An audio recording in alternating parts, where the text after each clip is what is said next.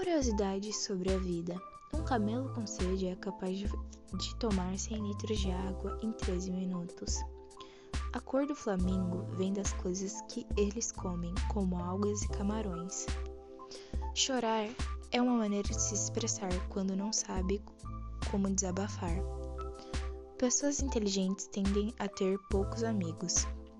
Algumas libélulas fingem estar mortas para evitar machos.